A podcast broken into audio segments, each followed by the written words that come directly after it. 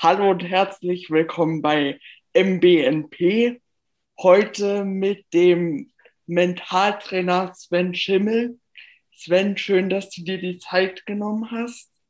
Und äh, sag doch, bevor wir anfangen, einfach noch ein paar Sätze zu dir. Ich grüße euch. Cool, dass ich dabei sein darf. Danke, Max. Ähm, ja, also Max hat es ja schon gesagt, ich bin äh, Mentaltrainer, Mental Efficiency Coach ähm, und arbeite hauptsächlich mit Fußballern zusammen ähm, im mentalen Bereich, aber habe auch mittlerweile viele, viele andere Sportler bei mir, gerade aus dem Kanu-Bereich, aus dem Basketball, einige Spieler. Ähm, ja, also da bin ich mittlerweile relativ breit aufgestellt. Aber weil ich selber ein paar Jahre Fußballprofi war, ist natürlich mein Zuhause auch der Fußball. Und ähm, ja, deswegen habe ich da auch die meisten Sportler, aber mich freut es immer unheimlich, auch mit anderen Sportlern und anderen Sportarten zusammenarbeiten zu dürfen. Sven, du hast gesagt, du warst äh, Profifußballer. Jetzt, äh, um Profifußballer zu werden, muss es natürlich erstmal einen Weg hin zum Fußball geben. Kannst du da kurz drauf eingehen, wie, wie du zum Fußball gekommen bist? Ja, also mir wurde das eigentlich, glaube ich, in die Wiege gelegt. Also meine meine, mein Vater, mein Großvater, mein Großonkel und so weiter haben alle Fußball gespielt und alle sehr ambitioniert Fußball gespielt. Ja, gerade weil mein Vater eben immer auf dem Fußballplatz war, war ich dann, dann natürlich auch immer dabei und habe das gesehen und wollte dann relativ schnell auch Fußball spielen. Und bin dann, wie das viele Jungs und Mädels im jüngeren Alter machen, dann ähm, ja, bei meinem Dorfverein ins, ins Bambini-Training gegangen und dann habe ich da richtig Spaß dran gehabt. Und ähm, mit zwölf Jahren, dann ein paar Jahre später, bin ich dann zum VfB Stuttgart gewechselt, dem größten Verein bei mir im Umkreis. Und habe dann gedacht, ich gucke mir das mal so ein Jahr an, ob das was für mich ist, ob mir das taugt, ob ich da Lust drauf habe, so leistungsorientiert Fußball zu spielen. Und aus dem einen Jahr sind dann tatsächlich insgesamt zehn Jahre beim VfB Stuttgart geworden. Ähm, sieben Jahre in der Jugend und dann mit meinem ersten Profivertrag dann drei Jahre bei der zweiten Mannschaft in der dritten Liga. Und äh, was, was hat dich am Fußball so oder was fasziniert dich auch jetzt noch?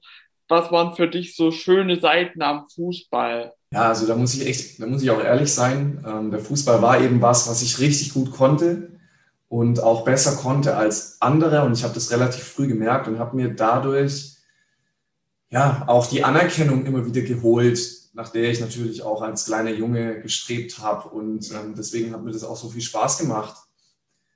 Ja, also auch das Gewinnen. Also ich bin unheimlich, ja, unheimlich scharf darauf zu gewinnen. Also das Gefühl, mit einer Mannschaft, mit Freunden, mit ähm, einem Team was zu erreichen, Spiele zu gewinnen, äh, Meisterschaften zu gewinnen, aufzusteigen und so weiter, was alles so, was man alles so im Fußball erreichen kann oder im Sport allgemein das hat mich irgendwie süchtig gemacht mit der Zeit und deswegen ähm, hat mich das so stark begeistert.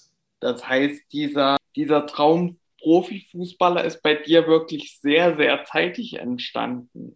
Ja, ja, also ich, okay. ich weiß noch, als kleiner Junge hatte ich mein ganzes Zimmer tapeziert mit Postern von ähm, Fußballprofis, von meinen Idolen und ähm, ich wollte relativ früh äh, Profifußballer werden. Ich weiß noch, ich habe auch immer als ich klein war, alleine auf dem Fußballplatz gespielt und habe ähm, so getan, als ob ich gerade im Spiel wäre und habe meine eigenen Spiele kommentiert, obwohl gar niemand anderes dabei war. Also ich ähm, ja, war, hatte auch eine extrem intrinsische Motivation. Also ich war jeden Tag auf dem Fußballplatz, egal ob jemand da war oder ob ich alleine war. Ich habe stundenlang einfach dort verbracht, weil es einfach mein, meine Umgebung war, in der ich mich wohlgefühlt habe. Wo merkt man denn den Unterschied, äh, wenn man von so einem Dorfverein kommt und dann zum großen VfB äh, Stuttgart geht? Wo, wo sind da die Unterschiede? Kannst du vielleicht kurz äh, mal so einen kleinen Blick hinter die Kulissen geben, sage ich jetzt mal, in die Strukturen? Also ich glaube, der größte Unterschied, der für mich damals war, war, auf, war einfach, dass ich auf einmal jemand dass ich auf einmal einer von vielen war und nicht mehr so der Spieler oder der beste Spieler im, im Verein, sondern es war auf jeden es war auf einmal so, dass, dass es einfach 20 Spieler gab, die ein ähnliches Niveau hatten und man sich erstmal durchsetzen musste und mit dem Konkurrenzkampf klarkommen musste. Und es ging natürlich auf einmal um Leistung. Also es, ich musste einfach auf einmal abliefern. Es war nicht mehr so, dass ich jetzt ähm, nur zum Spaß dahin gegangen bin, sondern ich musste auch was bringen, um dann, um dann auch zu spielen. Es war nicht sicher, dass ich dann ähm, jedes Wochenende von Anfang an spielen durfte. Ähm, wie, wie muss ich mir diese im Fußball, ähm, Fußball ist ja sehr, der Pool an Fußballern ist ja in Deutschland nun mal sehr groß. Wie muss ich mir dieses Aussortieren da von Jugend zu Jugend ähm, vorstellen? Ich wurde ja zum Glück nicht aussortiert. Deswegen, ähm, ich weiß, dass bei uns immer fünf, sechs Spieler gehen mussten. Es wurden dann immer ähm, am Ende der Saison oder ja, oder auch schon, auch schon relativ früh manchmal, schon nach der Winterpause Gespräche geführt, ob man übernommen wird oder ob man eben schon mal sich umschauen soll nach einem neuen Verein. Ähm, das hat dann immer schon der Trainer gemacht und der Jugend, der Trainer gemacht, der die ähm, nächste Saison übernehmen wird, den Jahrgang, und ähm, der Jugendkoordinator meistens. Und ähm, dann hat man eben klar gewusst, was Sache ist, ähm, wo die Reise hingeht Manchmal mehr, manchmal weniger. Ich weiß auch von einigen Spielern, dass es manchmal nicht so klar kommuniziert war und man äh, dann bis auf den letzten Drücker gewartet hat und dann es unheimlich schwierig war, dann nochmal einen neuen Verein zu finden. In meinem Fall war das immer relativ früh klar, obwohl ich sagen muss, dass ich eigentlich so die ganze Jugendzeit jetzt nicht so das große Talent war. Also ich habe auch nicht immer, äh, war auch nicht immer Stammspieler also ich habe auch mal ein paar Wochen auf der Bank gesessen, hatte ein paar schwierige Jahre, wo, wo es auch echt, ähm, wo ich eigentlich gedacht habe, dass es knapper wird, aber ähm, irgendwie haben dann doch alle was in mir gesehen immer wieder und doch dann weiter an mich geglaubt. Inwiefern waren diese Gespräche dann schon sehr früh so professionell, weil du warst ja eigentlich sehr, sehr schnell in diesem Leistungsbereich und äh, wie muss ich mir solche Gespräche dann auch vorstellen? Kannst du dich vielleicht noch so ein bisschen an die Gespräche erinnern? Waren da auch, äh, habt ihr die teilweise mit dem Trainer alleine geführt oder war, äh, waren da deine Eltern dabei? Ähm, wie? Also ich kann mich noch erinnern, in der C1, also in der U15, äh, da hatte ich Thomas Tuchel als Trainer ähm, und der, also da kann ich mich schon daran erinnern, dass ich das Gespräch allein geführt habe damals. Mhm. Ähm, da war es schon so, dass dann Co-Trainer und Trainer vor dir saßen und ähm, ja, dann wirklich klar angesprochen haben, also was so die Schwächen sind und wo man sich verbessern muss und ähm, dann aber auch ja, positive Dinge angesprochen und man hatte da wie so eine Art Feedbackgespräch dann auch. In, aber es war schon, ähm, ja, schon sehr sehr klar, also klar und man hat sehr ehrlich auch kommuniziert. Also es war schon so, dass man dann auch ein bisschen was einstecken musste tatsächlich. Bevor wir äh, gleich nochmal zu dem Thema äh, Thomas Tuchel kurz kommen, ähm, war eigentlich, äh, warst du eigentlich auf der Sportschule, also weil du bist mit zwölf zum VfB, ähm, da war ja dann eigentlich alles relativ schnell auf äh, Thema Profi ausgelegt. Ja, man muss dazu sagen, mit zwölf, ich habe in den sieben Jahren in der Jugendzeit, war ich dann der Letzte von der Mannschaft, die ich in der U13 hatte, ähm, war ich der Letzte, der in der U19 übrig war. Das heißt, ähm, wenn du mit zwölf Jahren zu so einem Verein gehst, dann ist es noch nicht gesagt, dass du irgendwie Profi wirst. Also ich habe so viele Spieler kommen und gehen sehen, ähm, von denen man heute gar nichts mehr sieht, ja, die mit Profifußball überhaupt gar nichts am Hut haben, die wahrscheinlich gar nicht mehr im Fußball spielen.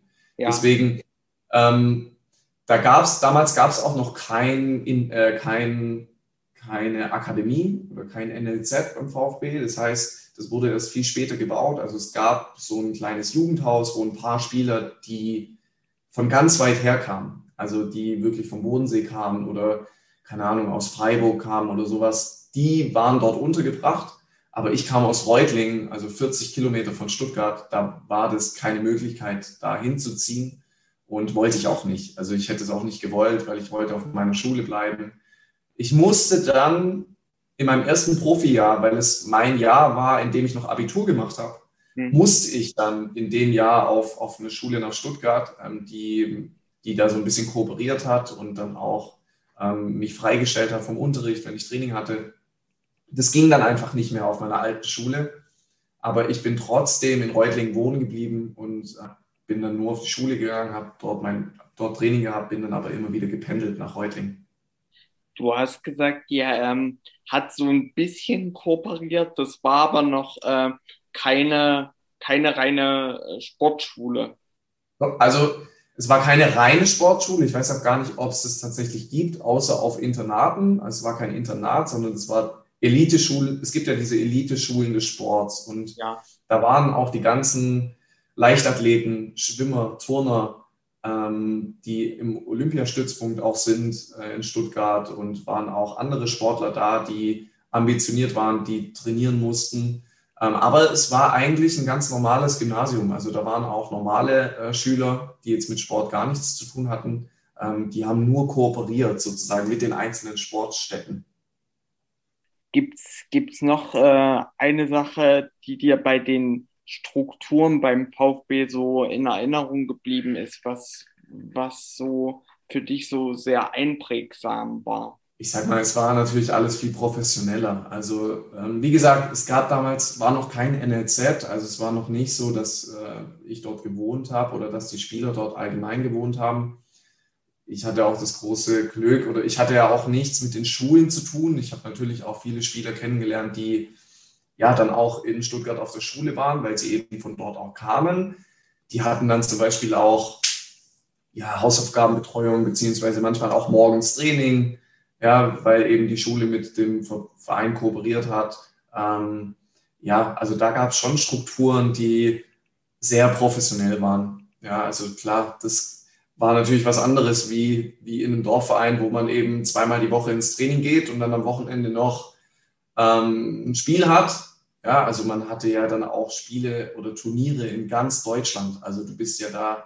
Ich, ich weiß, wenn ich mit meiner Frau irgendwie wohin fahre, ein bisschen weiter weg, wenn wir zum Beispiel zu meinem Schwiegervater nach Herford fahren, ähm, nach Nordrhein-Westfalen, wenn wir dann so durch über die Autobahn fahren und die Schilder kommen und so weiter, dann kann ich, sage ich wirklich, alle paar Kilometer sage, ja, da, hat, da hatte ich mal ein Turnier, da habe ich mal gespielt und meine Frau hat diese Orte noch nie gehört vorher. Ja. Ähm, das ist schon, schon klar. Also da sieht man viel, man kommt viel rum, man spielt überall auch gegen Mannschaften, von denen man sich ein paar Jahre vorher nicht mal erträumen hätte können, dass man irgendwann mal gegen so eine Mannschaft spielt. Also Manchester United, Real Madrid, ähm, Bayern München, Borussia Dortmund und so weiter. Da siehst du die Jungs dann jede Woche. Was hattest du dann, äh, weil ihr ja schon äh, wir haben ja jetzt viel über diese professionellen Strukturen gesprochen. Was hattest du dann für ein Trainingspensum? Also es hat dann mit dreimal die Woche angefangen, damals, ähm, in der U13. Ähm, dann in der, das geht, hat sich dann durchgezogen und ich glaube in der U19, vielleicht auch schon in der U17 ist es dann auf viermal gegangen, das Training.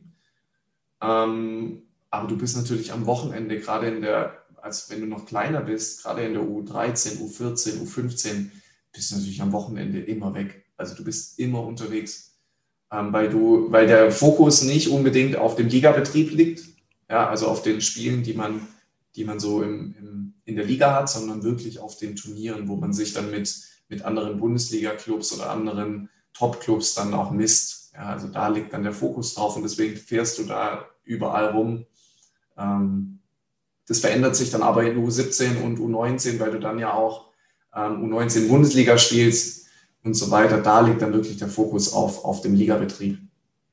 Hast, hattest du, ähm, weil du sagst, du warst am Wochenende nur unterwegs, hattest du zu dem Zeitpunkt äh, das Gefühl, dass du irgendwas ver, verpasst oder vermisst? Ähm, am Anfang nicht am Anfang nicht, aber klar, manchmal ist es natürlich schon schade, jetzt so gerade bei Geburtstagen von Familien und so weiter. Das ist schon manchmal schade, wenn man da nicht hin kann, aber ähm, ich meine, man macht ja andere Erfahrungen dafür, die ja unheimlich wertvoll sind und richtig cool sind. Und ähm, ich habe mich ja auch dafür entschieden, das zu machen. Ähm, klar, ich müsste lügen, wenn ich dann auch an die spätere Zeit denke, ähm, wenn man so keine Abifahrt hat oder wenn man nicht mit Freunden mal in Urlaub gehen kann und so weiter. Das ist natürlich schon schade, weil das natürlich auch heute noch, wenn ich mit Freunden am Tisch sitze, ähm, das sind natürlich die Gesprächsthemen, die immer wieder kommen, weil das halt Erlebnisse sind, die die Jungs und Mädels halt zusammen hatten und ich nicht dabei war. Deswegen tut es schon manchmal weh, wenn man da dann so ähm, immer wieder daran erinnert wird, dass man diese Erlebnisse nicht haben konnte. Aber trotzdem muss ich dann immer wieder sagen, ähm, ich hatte meine Zeit und ich habe trotzdem versucht, diese Zeit, die ich hatte, diese Freizeit außerhalb des Fußballs trotzdem immer so gut wie möglich zu nutzen. Und ich glaube, das hat auch dazu geführt, dass ich gerade die Erlebnisse, die ich dann hatte, so unheimlich wertschätzen konnte. Also es war für mich dann immer wieder was Besonderes. Ja, und ich hatte ja auch, ich meine, meine Freunde würden genau das Gegenteil sagen wahrscheinlich. Ja, die würden dann sagen, hey, was hast du geile Sachen erlebt? Ja, oder mal vor so vielen Zuschauern Fußball zu spielen. Aber da steckt natürlich unheimlich viel Arbeit dahinter, bis man dort mal hinkommt. Ja. In, inwiefern muss äh, das Umfeld auch bei ähm, so einem Traumprofi-Fußballer, was ja in Deutschland wirklich nicht äh, einfach ist, da mal, sage ich mal, überhaupt einen Fuß in die Tür zu kriegen im deutschen Profifußball. Inwiefern muss das Umfeld da voll dahinter stehen und voll mitziehen? Ja, das Umfeld ist schon extrem wichtig. Also wenn du keine Unterstützung kriegst, ähm, ohne meine Eltern wäre es schwierig geworden. Ja, also die mussten mich ins Training fahren am Anfang, je, also immer wieder. Klar, wir hatten so ein paar Jungs, die aus dem Umkreis kamen von mir, da konnte man sich immer mal wieder abwechseln. Aber ich weiß noch, wir mussten auch, ich weiß jetzt nicht mehr, wie viel es gekostet hat, aber das lag schon im vierstelligen Bereich. Wir mussten auch im, in den ersten zwei Jahren, als ich zum VfB gegangen bin, die ganze Ausrüstung selber bezahlen. Also die ganze, die Trainingsanzüge, die, die Spielhosen, die Trainingssachen, und so weiter. Also das mussten wir, mussten meine Eltern bezahlen und das war nicht ganz billig. Und ja. ähm, wenn du da die Unterstützung natürlich nicht kriegst, gerade in jungen Jahren, wird es schwierig. Ähm, klar, später bist du dann, kannst du dich natürlich mit davon lösen, kannst dich unabhängig machen, aber klar, es ist besser und schöner und ähm, natürlich auch einfacher, wenn du ein Umfeld hast oder dir ein Umfeld aufbaust, was dich unterstützt und ähm, was dich auch weiterbringt, vor allem. Jetzt, jetzt mal eine ganz, also die Frage ist jetzt vielleicht ein bisschen komisch und passt jetzt auch nicht ganz ins Thema, aber was würde, was wäre passiert, wenn jetzt äh, jemand gesagt hätte, nee, ähm, wir, wir wollen, wir kaufen jetzt nicht diese, diese vielen Trainingsanzüge, weil ähm, ein Bundesliga-Verein hat ja auch dann schon in der Jugend relativ viel an Ausstattung, was ja dann auch alles einheitlich sein soll. Ähm, Gab es ja überhaupt die Option oder äh, wurde gesagt, ja, so ist, so ist der Preis, äh, nimm's oder lass es bleiben, so nach dem Motto, oder? Ja, das kann ich dir leider nicht beantworten, weil ich ähm, keinen kenne, der es nicht gemacht hat. Ja, also ich wüsste, ich wüsste jetzt nicht, was passiert wäre. Kann ich dir leider nicht sagen.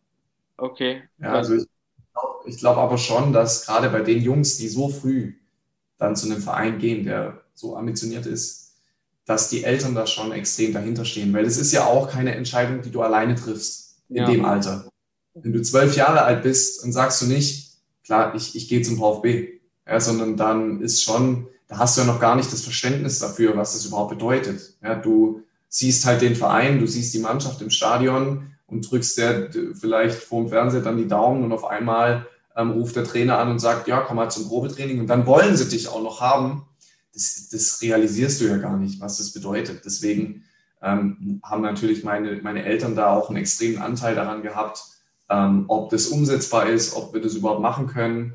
Ja, und ich glaube, dass da es ausschließlich Eltern sind, die ihre Kinder da weiterbringen wollen und unterstützen wollen. Ja.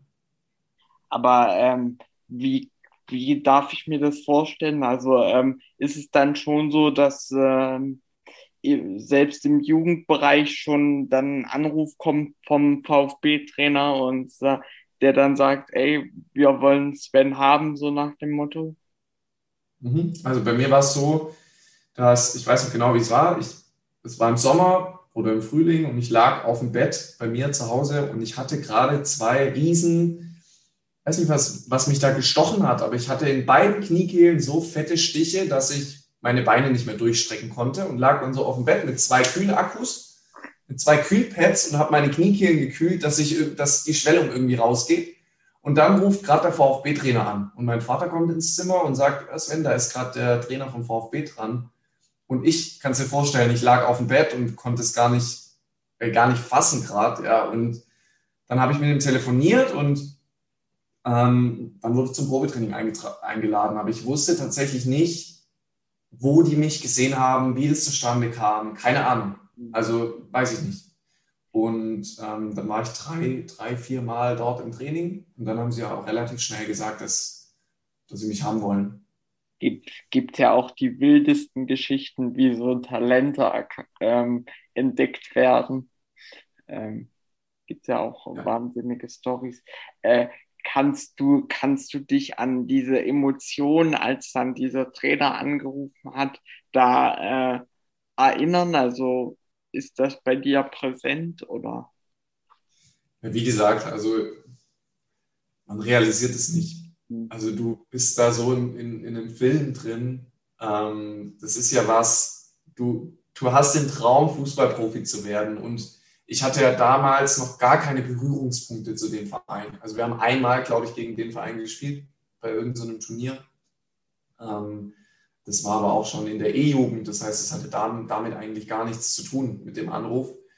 Und du, das ist ja was, von dem träumst du. Und ähm, deswegen, wenn dann dieser Trainer tatsächlich anruft, ich habe das erst realisiert oder nicht mal da. Ja, ich habe dann das erste Spiel für den VfB gemacht und es war so unwirklich. Auf einmal dieses Trikot, was man normalerweise in seinem Dorfverein im Training immer wieder anhatte, mit einer Nummer, mit, mit, mit einem Star auf dem Rücken, mit einer Nummer auf dem Rücken, den man sonst im Fernsehen gesehen hat. Und auf einmal trägt man dieses Trikot, weil es seine Mannschaft ist, weil man für diese Mannschaft auf dem Feld steht.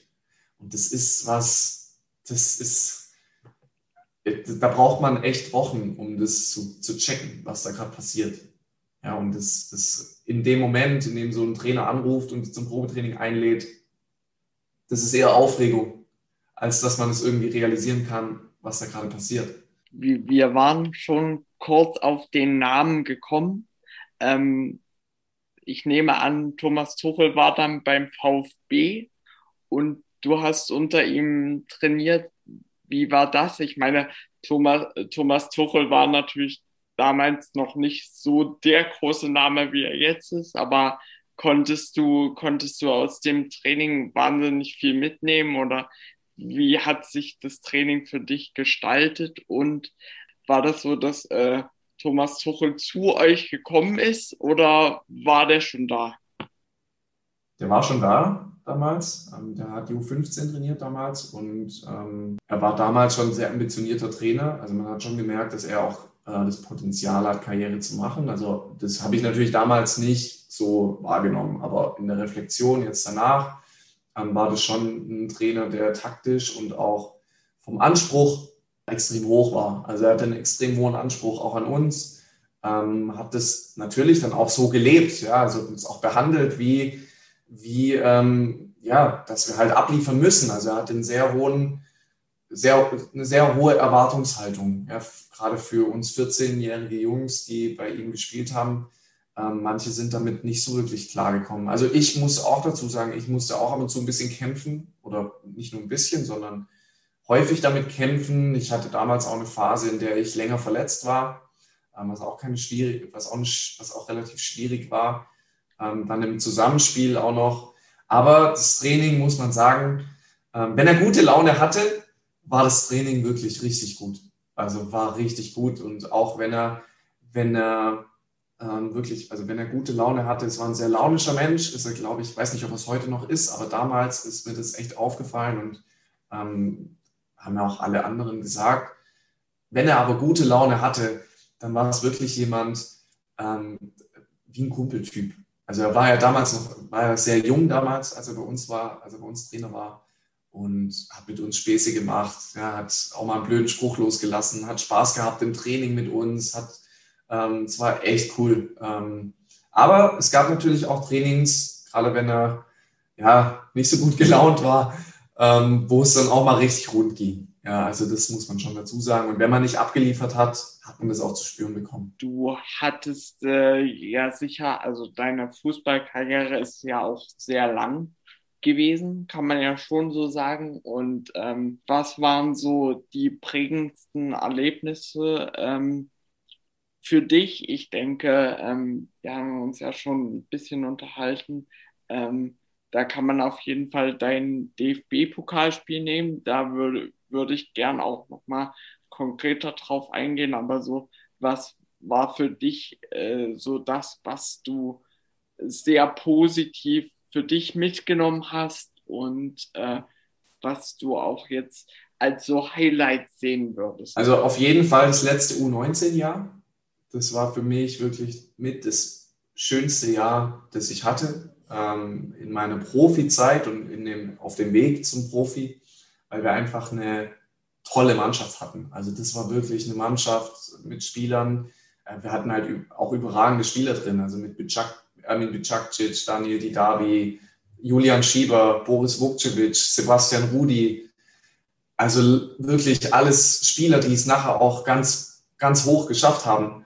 Ähm, und auch in sich, diese Mannschaft, was das Menschliche, Persönliche anging, ähm, war überragend. Und für, für mich persönlich war es natürlich auch das Jahr, was entscheidend war. Also ich wurde, ich habe die ganze Jugend Stürmer gespielt und wurde in dem Jahr von meinem Trainer zum ersten Mal als rechter Verteidiger eingesetzt und wurde sozusagen in dem Jahr umfunktioniert als Rechtsverteidiger und habe als Rechtsverteidiger dann meinen Profivertrag unterschrieben. Das heißt, ohne dieses Jahr, ohne diesen Trainer ähm, wer weiß, wo meine Karriere hingegangen wäre. Also ich habe ja dann als rechter Verteidiger 108 Drittligaspiele gemacht. Ja, also obwohl ich eigentlich erst ein Jahr vor der Profikarriere ähm, auf der Position gestartet bin. Deswegen war das für mich natürlich ein sehr prägendes Jahr, ein sehr prägendes Erlebnis. Ähm, und ähm, das, da blicke ich schon gerne drauf zurück. Ja, und wenn man noch ein weiteres Erlebnis ist es natürlich mein Karriereende. Also ähm, mit 23 dann die Karriere frühzeitig freiwillig zu beenden, das ist natürlich schon was, was einem in Erinnerung bleibt. So das letzte Spiel, bei dem ich leider nicht spielen konnte, weil ich verletzt war, aber wie man dann schon auf dem Platz steht und dann einem schon bewusst wird, okay, das war es jetzt. Ja, ähm, es geht in eine andere Richtung. Das ist schon so ein Erlebnis. Für mich war es die richtige Entscheidung und war echt ähm, auch für mich so ein Befreiungsschlag, aber trotzdem ist es natürlich was, wenn man jahrelang dafür arbeitet, ähm, jeden Tag auf dem Platz steht oder seine, die, die meiste Zeit seines Lebens damit verbringt, dann ist es schon erstmal so ein Kapitel, das zugeht und das bleibt einem im Kopf. Ich finde es Wahnsinn, dass du dein Karriereende dann trotzdem als so eine Art äh, Karriere-Highlight dann ähm, sehen würdest? Ja, also es war eben, es war eben so ein, so ein Abschluss von was, von, von einem Lebensinhalt. Ja, also das war für mich, es hat mich extrem geprägt, auch für das, was ich heute tue. Ja, also für, für alle Dinge, die ich danach getan habe. Also es war natürlich ein Entschluss, was auch ein gewisses Risiko und auch so eine gewisse Unsicherheit mit sich brachte weil man ja nicht wusste, okay, in welche Richtung geht es jetzt, wo geht die Reise hin, werde ich die Entscheidung vielleicht bereuen irgendwann, ähm, was ja so viel mit sich bringt. Aber dadurch, dass ich, ich stand damals auf dem Platz und ähm, wurde verabschiedet damals und ich wusste in dem Moment, dass es die richtige Entscheidung ist, aber ich wusste auch, dass ich, egal wie es mir in meiner Karriere ging, egal wie es mir in den Jahren davor ging, dass ich trotzdem eine richtig schöne Zeit hatte, in der ich unheimlich viel mitgenommen habe. Und äh, ich habe es schon angesprochen, welche, welche Erinnerung hast du an das äh, DFB-Pokalspiel? Ähm, ich weiß noch, es war mein Geburtstag. Es war Freitagabend. Ich bin 22 geworden an dem Tag und ähm, wir haben, ich bin damals von, vom VfB dann zum SVB in Wiesbaden gewechselt in dem Sommer und wir haben, wie es der Zufall so will, natürlich dann im DFB-Pokal in der ersten Runde gegen den VfB gespielt. und Freitagabendspiel, DFB-Pokal, 12.500 Zuschauer, ausverkauft, ähm, gegen deinen alten Verein. Das ist natürlich schon was mega Besonderes, aber ich weiß, dass ich echt richtig, richtig, richtig nervös war, auch ein Stück weit Angst hatte, wie, wie geht das Spiel aus, ähm, wie, wie werde ich abliefern auf dem Platz. Ähm, aber klar, ich meine, mit den Fans war es natürlich schon auch was, was Schönes. Aber im Vorfeld muss ich sagen, war es keine einfache Situation. Also obwohl das man ja denken sollte, eigentlich sollte die Motivation da am höchsten sein und, und man sollte da brennen für so ein Spiel. Aber die Angst und diese Unsicherheit, ähm, weil es ein, auch eines der ersten Spiele für meinen neuen Club war, war schon da und äh, hat mich da auch schon beschäftigt vor dem Spiel. Wir haben jetzt über das äh, DFB-Pokalspiel gesprochen, ähm, was, also es spielt ja nicht jeder Deutsche, der Fußball oder allgemein nicht jeder, der Fußball begeistert ist, spielt ja in so einem hohen Pokal mit. Wann, wann merkt man als Fußballer, dass man schon gerade hier auch in Deutschland äh, äh, gewissermaßen privilegiert ist? Hattest du da so einen Moment, wo du dachtest, boah, äh, jetzt, äh, also da merke ich jetzt schon, dass äh, ich mit dem Fußball, was ich professionell mache, eine, ein gewisses Privileg oder gewisse Privilegien genieße? Genau das habe ich verpasst, tatsächlich. Und das hat mir auch die Karriere gekostet, ein Stück weit. Ähm, weil ich nie ähm, stolz war auf das, was ich erreicht habe, sondern für mich war immer nur neuer Anspruch, neue Erwartung, neuer Druck, den ich mir selbst gemacht habe, um wirklich noch mehr, immer mehr zu erreichen. Ja, ich war nie mit mir zufrieden, nie. Und ähm, das war der große Punkt, ähm, den ich falsch gemacht habe. Ja, also den ich hätte anders machen müssen, sollen, aber man war sich dessen eben auch nicht bewusst. Also ich habe mir nie bewusst gemacht, ähm, wo bin ich gerade, wo stehe ich gerade, was habe ich schon erreicht, ja, was, in welchem Stadium befinde ich mich gerade in meiner Karriere und so weiter, sondern es war, ja, es ging immer nur darum, sich durchzusetzen. Es ging immer nur darum, auf dem Platz zu stehen, abzuliefern und mehr rauszuholen, weiterzugehen, weiterzugehen, weiterzugehen, weiterzugehen. Es gab kein Ende sozusagen, ähm, was einerseits natürlich gut ist für, für ähm, die Motivation und Weiterentwicklung und so weiter, aber natürlich für Selbstvertrauen und für, für das positive Gefühl, tödlich war. Ja, also ich hatte so ein negatives Selbstbild dadurch entwickelt und so wenig Selbstvertrauen, weil ich gar nicht innehalten konnte und diese Wertschätzung gar nicht dem geben konnte, was, die ich eigentlich verdient hätte in der Phase. Okay, ähm, du, du hast es gerade auch schön gesagt, dass du immer, immer weiter ähm, dir neue Ansprüche gesetzt hast und wir haben vorher auch schon drüber äh, gesprochen, ähm, dass du quasi beim VfB, ich will noch mal kurz auf diese VfB-Zeit äh, gerne zurück, dass da quasi der ähm, Sprung wirklich auch ähm, zur Bundesliga da war. Also dass du, ich habe es äh, hier so schön aufgeschrieben, äh, du hast bei den Profis ähm, angeklopft, habe ich geschrieben. Ähm, wie, mit was für Gefühlen ist das verbunden? Was sind so deine Aus, äh, Eindrücke, die du daraus gewinnen konntest? Und ähm, die Frage ist jetzt vielleicht auch ein bisschen bitter. Ähm, warum warum hat es nicht gereicht? Mhm. Und die nächste Frage, die ich dazu habe, stelle ich dir nochmal extra. Okay. Ähm, ja, zu deiner ersten Frage, also das Gefühl war schon so eine gewisse Bestätigung. Also ich muss dazu sagen, ich hatte äh, das erste Profijahr war für mich sehr schwer. Ich hatte nur vier Einsätze in dem Jahr, auch einige Verletzungen, aber ich habe auch das Vertrauen vom Trainer damals nicht bekommen und ähm, war wahrscheinlich auch einfach noch nicht so weit. Ja, das muss man auch dazu sagen, muss man auch ehrlich eingestehen. Ähm, aber ich habe in dem Jahr unheimlich viel an mir selbst gearbeitet und das hat mir damals dann den Vorteil verschafft, dann in dem Jahr drauf ähm, einfach mit einem mit einer anderen Voraussetzung in die Saison zu gehen. Und für mich positiv war natürlich auch der Trainerwechsel, der dann im zweiten Jahr ähm, oder vor dem zweiten Jahr stattfand. Also Rainer Adrian, der damals mein Trainer war, ist zu U21 gewechselt zum DFB und Rainer Geier kam dann. Und der hat wirklich ab dem ersten Zeitpunkt auf mich gesetzt.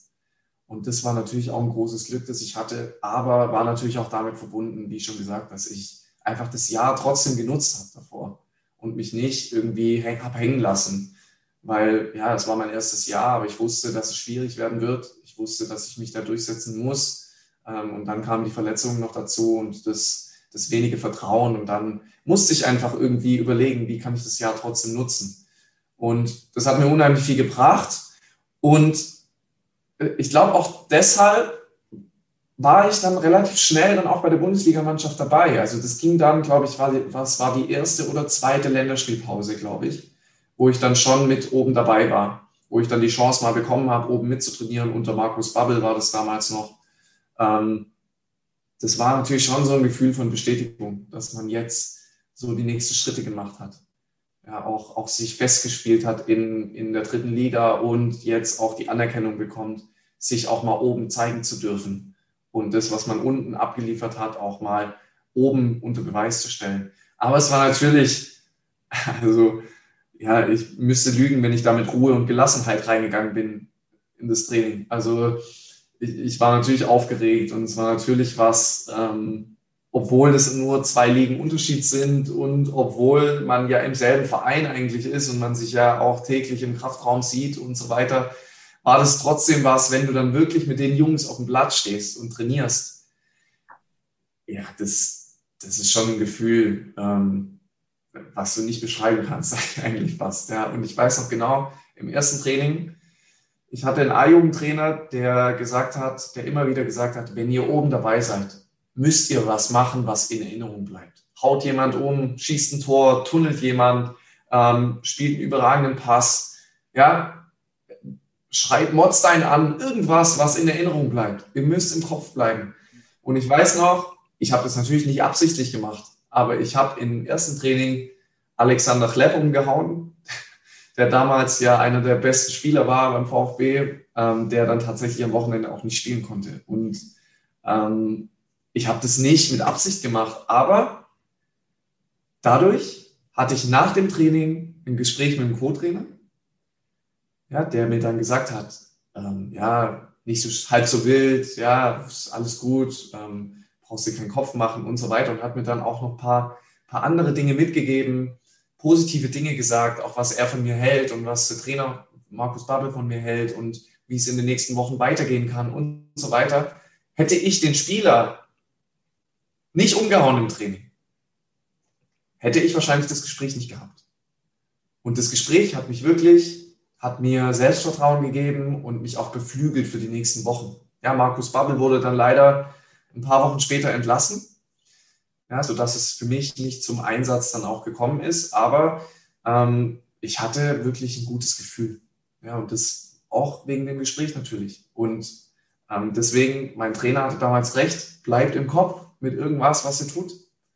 Und ähm, warum es dann nicht bis nach ganz oben gereicht hat, ja, das hat natürlich mehrere Gründe. Also ähm, vielleicht hat die Qualität gefehlt. Ja, das, vielleicht war ich noch nicht so weit in der Phase. Ja, ähm, dann waren natürlich auch viele Trainerwechsel in der Zeit. Ähm, Markus Babbel, Christian Groß, Bruno Labbadia, Jens Keller und so weiter. Das war ja innerhalb von wenigen Jahren, in denen der VfB da viele Trainerwechsel hatte und dann als junger Spieler sich immer wieder neu ranzuarbeiten, immer wieder neu sich zu beweisen ist nicht einfach. Und äh, du brauchst natürlich auch ein bisschen, bisschen Glück, ja, zur richtigen Zeit am richtigen Ort zu sein. Ähm, ja, und ich bin ja dann zum SVW in Wiesbaden, um dort einfach, weil Wien Wiesbaden damals Aufstiegsfavorit in die zweite Liga war, um dort den nächsten Schritt zu machen. Ja, das ja. war ja mein, mein, großes Ziel mit dem Verein.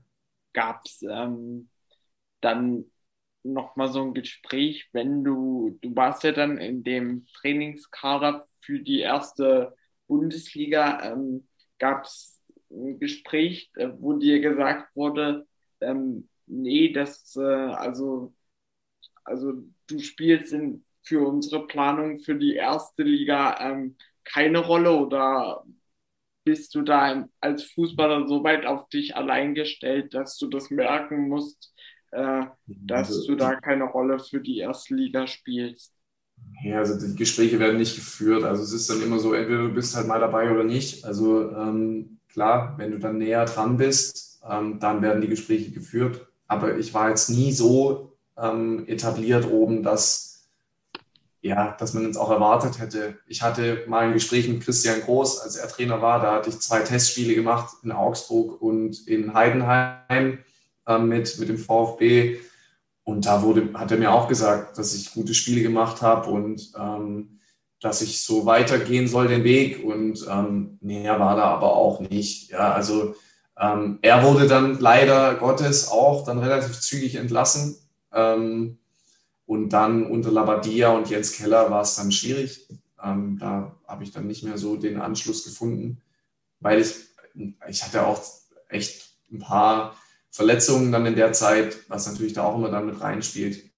Ähm, aber ich habe dann schon auch gewusst, okay, ich muss jetzt mal was anderes machen. Ich war dann zehn Jahre bei dem Verein und ähm, für mich war das dann auch der logische Schritt, einfach mal wegzugehen mal bei einer, weil ich ja hauptsächlich dann für die zweite Mannschaft in der dritten Liga gespielt habe, dann mal bei einer ersten Mannschaft zu spielen, ja, bei, bei einer Mannschaft, die nicht nur oder nicht hauptsächlich aus U23-Spielern besteht, sondern wirklich aus gestandenen Bundesligaspielern, aus äh, Spielern, wo ich mich weiterentwickeln kann, wo ich, wo ich einfach besser werden kann, wo ich mich durchsetzen muss. Ja, das war schon bewusst auch so gewählt. Um, äh, du warst ja dann bei äh, Wen warst du ja dann auch Profi. Äh, bei, ähm, beim VfB warst du zwar auch äh, Profi, sag ich mal, also so würde ich es jetzt sehen, äh, aber du warst halt immer in dieser zweiten Mannschaft und äh, äh, bei wen warst du ja dann Vollprofi sozusagen? Ja, also ich war bei der zweiten Mannschaft schon auch Vollprofi. Also das, du, du trainierst natürlich auch morgens, mittags, also da arbeitet niemand von den Jungs. Es ist halt eine U23 klar ist schon was anderes, weil du halt keine Fans hast, ähm, weil der, der, der Öffentlichkeits, die Aufmerksamkeit in der Öffentlichkeit natürlich nicht so hoch ist. Ähm, das ist natürlich in Wiesbaden schon anders gewesen, wo man dazu sagen muss, dass Wiesbaden jetzt auch nicht unbedingt die größte Fußballstadt ist. Ähm, aber die Präsenz ist schon eine andere, muss man schon sagen. Ähm, du hast ja dann den Schritt nach Wiesbaden gewagt wie läuft so ein Vereinswechsel als Profifußballer ab?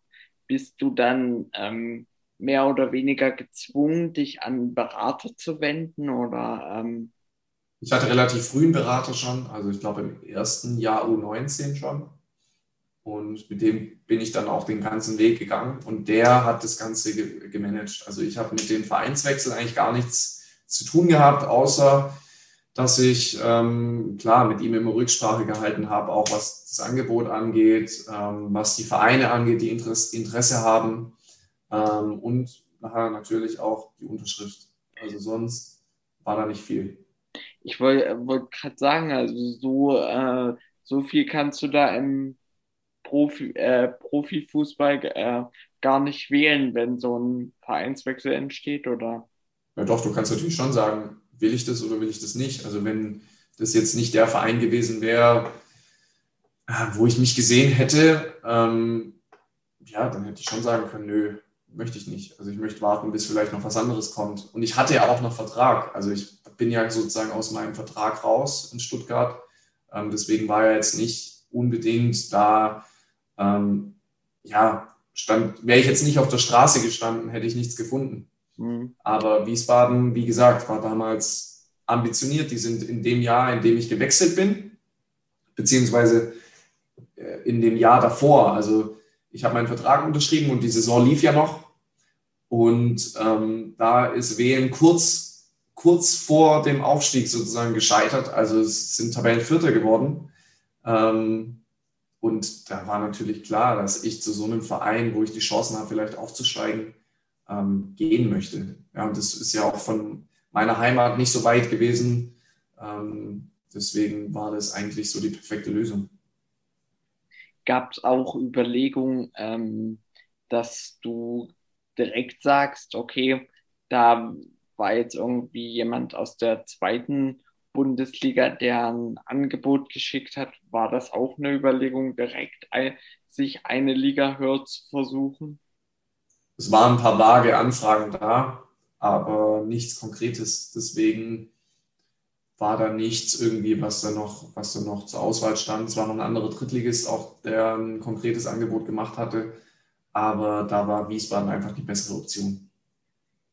Ja, jetzt kommen, kommen wir zu einem ähm, wichtigen Punkt im Fußball, wird zumindest viel von, von außen gesehen. Du hast eine lange Karriere gehabt. Ähm, was ist denn, hast du ein Tauschtrikot von, ähm, gab es sowas bei dir oder hast, hast du das und äh, mit, äh, also mit wem war das und gibt es eine Story dahinter? Also. Äh, klar, ich habe einige Trikots getauscht, ähm, aber hauptsächlich mit Spielern, die ich kannte. Also das waren hauptsächlich Spieler, mit denen ich mal zusammengespielt habe und die dann ähm, ja, wenn man sich dann wieder getroffen hat auf dem Platz, ähm, wenn sie dann bei anderen Vereinen gespielt haben, hat man natürlich das Trikot getauscht, weil ich habe da auch eine kleine Sammlung zu Hause. Jetzt die Trikots, ähm, gerade vom DFB-Pokalspiel und so weiter, die habe ich selber behalten. Ich, die wollte ich nicht tauschen, es Trainings waren, ähm, die besonders waren und die, die wollte ich einfach für mich behalten. Da habe ich bewusst mich auch, auch dafür entschieden, jetzt nicht, nicht das Trikot zu tauschen. Ähm, aber ich habe da schon eine kleine Sammlung zu Hause und ich feiere das auch ab heute, wenn ich mit Spielern arbeite, ähm, wenn ich dann auch mal ein Trikot bekomme und ähm, habe mir da jetzt auch in, in, meiner, in meinem Haus oder in unserem Haus da auch so, so eine kleine Wand im Flur, äh, im Treppenhaus nach oben in mein Büro gemacht, wo dann alle Trikots eingerahmt hängen. Ähm, ja, finde ich schon cool. Also ich mag das mag das voll und es sind natürlich auch schöne Erinnerungen einfach an die Zeit. Und ähm, gibt es einen Spieler, wo du dich jetzt erinnern kannst, äh, mit dem du unbedingt ein Trikot tauschen wolltest, wo nochmal eine besondere Story dahinter steht? Oder? Puh, das ist eine schwierige Frage. Also wenn ich heute drüber nachdenke, eigentlich nicht. Also ich, ich weiß nicht, es ist wirklich, ich muss dann immer irgendwie, auch wenn ich das Trikot getauscht habe, ich muss immer irgendwie einen Bezug zu dem Spieler haben. Also wenn ich einen Spieler heute, würde ich sagen Bernd Leno, weil ich einfach mit ihm auch beim VfB zusammen gespielt habe und er natürlich jetzt in Arsenal spielt. Das ist natürlich schon was Geiles wäre, wenn man mit so einem Spieler dann nochmal das Trikot tauschen könnte. Aber da habe ich natürlich auch dann den Bezug, ja, weil ich mit ihm ein paar Jahre gespielt habe und ähm, ja, das wäre natürlich schon cool wenn man mit so einem Spieler dann nochmal das Trikot tauschen könnte. Das heißt, ähm, hättest du nochmal die Chance dazu, würdest du nochmal tauschen mit ihm. Dann würde ich nochmal tauschen. Ja. Und ähm, auch, auch eine interessante Frage, die ähm, ich mir auch immer stelle, wie viele, also wenn du, wenn du Trikots tauscht, wie viele Trikots äh, stehen dir denn dann tatsächlich zur Verfügung? Boah, ich weiß gar nicht mehr. Es waren, glaube ich, bei Wiesbaden hatten wir drei, glaube ich. Aber ganz ehrlich, wenn du dann nochmal tauschen willst, wenn du alle drei schon getauscht hast und dann nochmal tauschen willst, dann tauschst du. Mhm. dann, dann zahlst du das Trikot halt. Ähm, das machst du dann einfach. Klar, der Zeugwart, ähm, der findet das natürlich dann nicht so cool, aber ähm, ja, ich meine, du klärst es ja dann auch vielleicht vorher ab und so. Also das, da muss man einfach immer mal wieder im Austausch sein. Meistens ist es dann auch so gewesen, dass wir beim VfB zum Beispiel dann am Ende der Saison alle Trikots bekommen haben. Ja, nur während der Saison war es dann halt immer so eine Sache, weil der Zeugwart natürlich dann immer wieder neue Trikots machen musste, äh, beflocken lassen musste und ähm, deswegen wollten die das immer nicht so oder haben das immer nicht so gern gesehen, wenn man das Trikot getauscht hat. Ähm, aber klar, du kriegst natürlich dann am Ende der Saison sechs Trikots oder mehr und ähm, was machst du mit denen? Also kannst du entweder behalten oder du tauschst sie halt während der Saison und dann ja, tauscht man die schon, schon während der Saison. Ähm, wir haben, wir haben jetzt auch schon einige Namen gehört, mit denen du zusammengespielt hast. Ist es, äh, wo ja auch viele Aktive noch dabei sind, hast du so ein, zwei, wo du jetzt auch, ähm, wo ihr immer mal Kontakt habt und äh, wo ihr im guten Austausch seid oder gibt es das jetzt äh, nicht so? Doch, also ich habe schon ein paar Jungs, mit denen ich immer mal wieder, also das verläuft sich ja auch mit der Zeit. Ähm, das ist ja ganz normal, wenn man sich einfach nie sieht. Ähm, mit Ermin Bicakcic schreibe ich ab und zu mal. Ähm, mit Bernd Leno war ich jetzt in den letzten Jahren ab und zu mal im Austausch, tatsächlich, weil er auch das Vorwort für mein Buch geschrieben hat, was ja Ende des Jahres hoffentlich fertig ist. ja, also da, man ist schon mal immer mal wieder in Kontakt, gerade mit den Jungs auch mit ehemaligen Mitspielern aus der dritten Liga und so weiter, die ja jetzt noch unterwegs sind. Ich habe ja auch einige Interviews geführt mit, mit dem einen oder anderen jetzt. Ähm, da ist man natürlich immer mal wieder im Austausch. Gerade wenn so ein Slavko Janic, der jetzt in Ferl spielt, ähm, dann, keine Ahnung, sein 200. Drittligaspiel macht, dann schreibt man schon mal eine Nachricht. Und ähm, ja, das, klar, da hat man natürlich immer mal wieder Kontakt, aber nicht so, dass man jetzt sagt, ähm, man trifft sich jetzt da regelmäßig, sondern immer mal wieder einfach. Ich, ich wollte gerade sagen, aber äh, eine, eine, Nachricht nach München ist jetzt nicht gegangen zu äh, Bernd Leno gestern. Nee, tatsächlich nicht. Nee. Okay. Ähm, wir, haben, wir haben jetzt über viel äh, Schönes gesprochen. Ähm, nun 32 bist du jetzt. Das heißt, du hättest ja auch ähm, locker, locker vielleicht jetzt zu dem Zeitpunkt noch äh, spielen können. Äh, hast dich dann für ein bewusstes Karriereende entschieden und ähm, dafür gab es ja auch ähm, Gründe. Also ähm, ich habe es hier Schattenseiten im Fußball genannt. Was würdest du so als äh, Schattenseite äh, des Fußballs bezeichnen? Weil wir haben ja jetzt, und so hat man ja auch ähm, überwiegend das Bild, wenn du einmal im Profifußballer, äh, wenn du einmal im Profifußball bist, dann hast du es geschafft. Dann ähm, läuft alles rund und alles ist schön. Ähm, was waren die Schattenseiten und warum hast du dich äh, für das Karriereende dann auch entschieden? Ja, also ähm, das hat natürlich mehrere Faktoren oder mehrere Gründe gehabt. Also gerade auch dieses, klar, wenn du mit zwölf Jahren zum, zu einem Profiverein gehst, dann verzichtest du natürlich auf viel. Ja, du veränderst dich, deine Persönlichkeit wird unheimlich geprägt von Erlebnissen, von Leistungsdruck natürlich auch, den du ja immer wieder spürst. Ähm, und in so, in so einem Alter, ähm, ja, das, das nimmst du natürlich mit. Und ich war immer ein sehr sensibler Mensch, sensibler Spieler und habe mir über alles und jeden Gedanken gemacht. Und ähm, wenn du dann ja auch mit vielen Dingen nicht so richtig umgehen kannst oder auch nicht weißt, wie du damit umgehen sollst, dann ist es äh, schwierig mit der Zeit. Und ähm, ja, es ist natürlich auch so, dass man mit schwierigen oder für sich schwierigen Persönlichkeiten dann auch zurechtkommen muss, sich da durchsetzen muss, ähm, dann auch viel einstecken muss. Ja, gerade dann auch im Profibereich, wo es dann nicht mehr darum geht, ähm, ja, dass man irgendwie gestreichelt wird ähm, oder gelobt wird, sondern da gilt es nur noch abzuliefern. Und wenn du nicht ablieferst, dann, ja, dann bist du ganz schnell raus. Ja, und äh, du kriegst es dann auch zu spüren in der Videoanalyse und so weiter. Und ich hatte da auch wirklich Trainer, ähm, die da auch ihren Teil dazu beigetragen haben, dass es dann bei mir auch so weit gekommen ist, muss man ganz klar sagen. Aber ich bin jemand, der wirklich immer so auch die Verantwortung bei sich sucht, weil klar, ich war eben nicht stark genug, um das auszuhalten. Ich wusste nicht wie. Ich wusste nicht, wie ich das Ganze für mich einordnen, wie ich damit umgehen kann.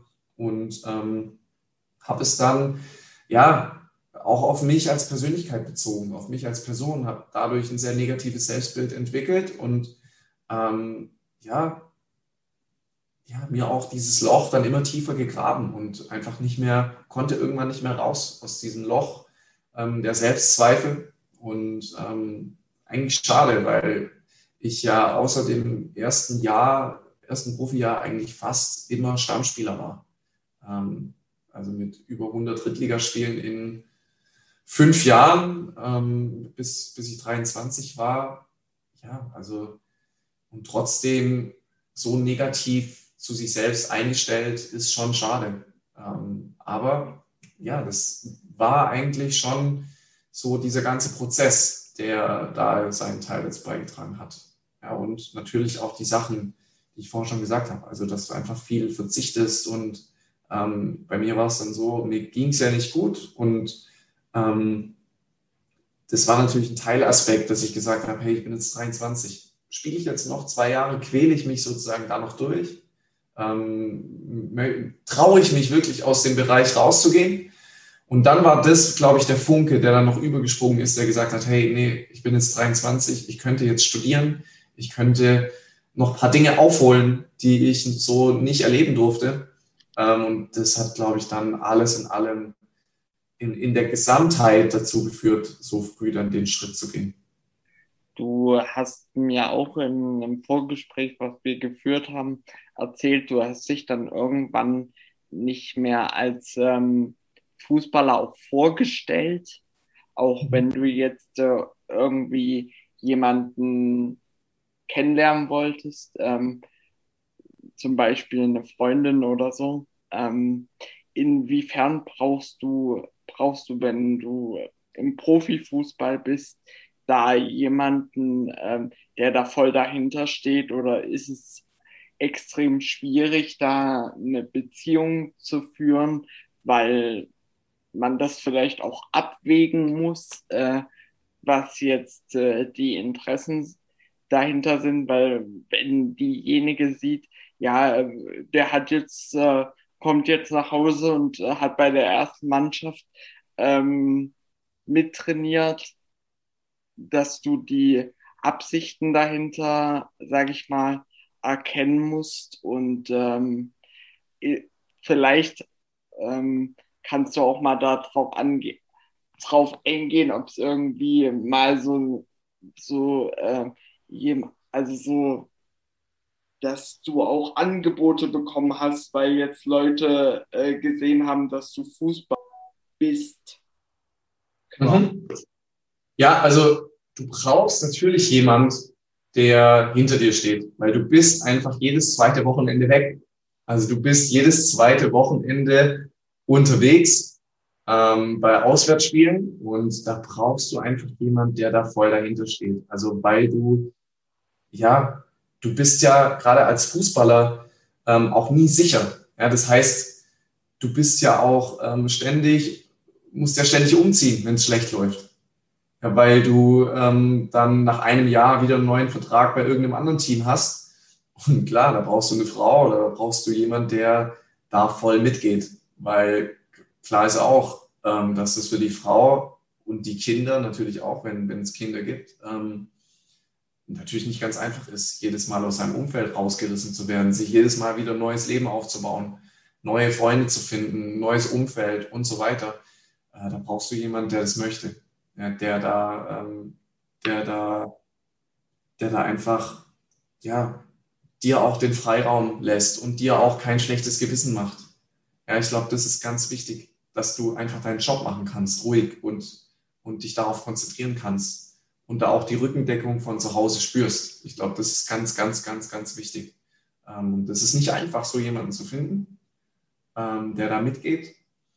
Ähm, ja, und du hast es schon gesagt, also ich wollte mich auch dann irgendwann nicht mehr als Fußballer vorstellen, weil ich mich einfach so, ja, als Persönlichkeit davon wegbewegt habe. Ich habe mich nicht mehr so als Fußballer gesehen, auch selbst. Und deswegen, ja, war das so ein Punkt, ähm, dass ich mich damit nicht mehr so richtig identifizieren konnte und auch nicht mehr so richtig damit identifizieren wollte. Und deswegen auch, ja, das hat natürlich auch seinen Teil dazu beigetragen, dass es dann so weit gekommen ist. Aber im Großen und Ganzen, wir haben jetzt auch äh, viel über die äh, Schattenseiten, haben wir kurz gesprochen. Im Großen und Ganzen möchtest du die äh, Zeit auch nicht äh, missen. Nee, absolut nicht. Also Ich bin auch jemand, der keine Entscheidung bereut, weil man immer in der Situation die richtige Entscheidung trifft, in der man sie trifft. Und ähm, ich würde ja, wenn ich, wenn ich jetzt sagen würde, wenn ich jetzt irgendeine Entscheidung bereuen würde, die ich getroffen habe, dann würde ich mein ganzes Leben, was danach stattgefunden hat, in Frage stellen. Alle positiven Erlebnisse, alle positiven Entscheidungen, alle Dinge, die ich erlebt habe, ähm, würde ich in Frage stellen, weil mein ganzer Lebensweg ja durch eine Entscheidung verändert werden kann. Das heißt, ähm, ist alles so gut gelaufen, wie es gelaufen ist. Ist alles schön. Ich kann jetzt in dem Bereich arbeiten. Meine Geschichte bringt mir natürlich auch unheimlich viel für meinen Job, den ich jetzt mache. Ähm, und ich würde wahrscheinlich jetzt nicht diesen Job machen können ähm, und mit so tollen Sportlern zusammenarbeiten können, wenn ich den Weg nicht so gegangen wäre. Sven, ähm, du hast gerade schön gesagt, ähm, äh, der Job, den du jetzt machst, ähm, den hättest du nicht machen können ohne den äh, Profifußball. Und ich würde sagen, wir hören uns zu äh, deinem jetzigen Job äh, und dem Mentaltraining machen wir noch mal einen kurzen äh, zweiten Teil zu. Alles klar, cool. Ich danke dir für das Gespräch. Vielen Dank, dass ich dabei sein durfte. Hat mega viel Spaß gemacht. Sehr cool. Vielen Dank dir. Mach's gut.